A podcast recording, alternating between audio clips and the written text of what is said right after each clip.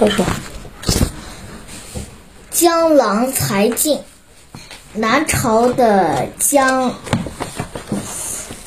淹字文通，从小就刻苦、勤奋、聪慧伶俐，是个有名的才子。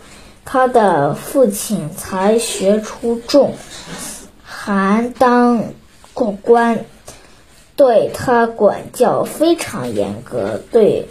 但在他十三岁的那一年，父亲就死了，从此家道衰落，生活的坎坷，并没有把江淹击倒，反而使他更加。奋发奋进取，他写的“别愤别负恨负”等，成为历代传颂的名篇。他在当时远近闻名，所多所多社社会上留人。物都眼目他的才华，同结同他结识交往。他年轻的时候是一个鼎鼎有名的文学家，他的诗和文章获得了很高级的评价。可是当他年纪大，渐渐大了以后，他的文章不但没有以前的水平高，反而退步了不少。他写的诗写的淡无奇，平淡无奇，有的是提笔好久依然写不了一个字。后，呃，偶尔灵感上来写出诗，但文句苛素，色类容平淡。江淹听了，就顺手从怀里取出五支色笔来还给他。从那以后，江淹就文思苦结，再也写不出什么好文章了。其实并不是江淹的才华消失了，而是他过当官以后，一方面于由于。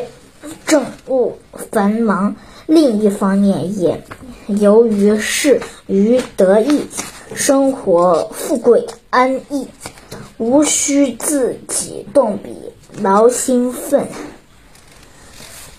力的作文，久久久而久之，文章自然会变得逊色。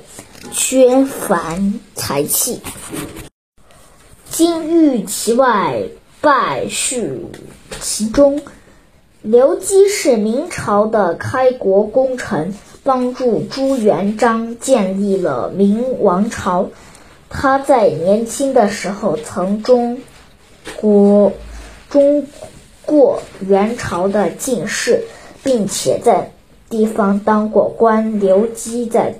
那地方当官的时候，看到元朝不能选拔优秀的人才，反而把人分为几类，汉人成了社会的等呃等级中的最低层。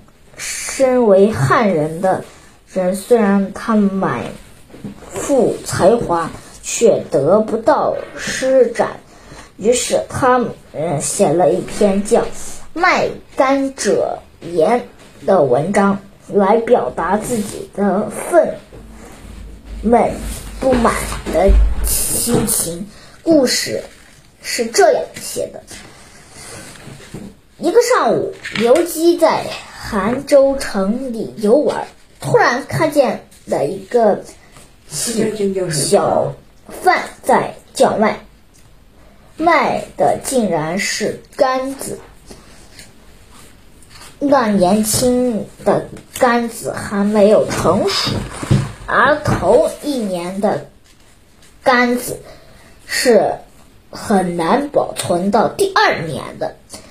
但刘基发现这小贩卖的杆子金黄油亮、新鲜饱满，就像是刚从树上摘下来的。一样，他觉得稀奇，便去过去买了几个。虽然价钱是一般杆子的十倍，但他觉得小贩能把杆子贮存下来也是非常不容易的事。贵就贵些吧。回到家后，刘基。剥开干皮，发现里面的果肉缩缩的像破旧的棉袖、棉絮一样，顿时气，顿时非常气愤，便拿着杆子去责问小贩为何骗人钱财。那个小贩很从。容的对他说：“我靠卖这样的杆子为生，已经好几年了。买的人数不清，谁也没说什么。只有先生您不满意。”接着，小贩说道：“当今世人骗的故事处都是岂。”知我一个，请问那威风凛凛的武将，从装束看，比孙子悟起还神气。可是他们真的懂得兵法吗？那些头戴高帽、身着宽大朝服。嗯，气宇不凡的文公，难道他们真的掌握治理国家的本事吗？厚道横行，你们不能低遇百姓苦苦呃困苦，他们还不能救助贪官污吏，他们不能处置。法纪败坏，他们不能整顿。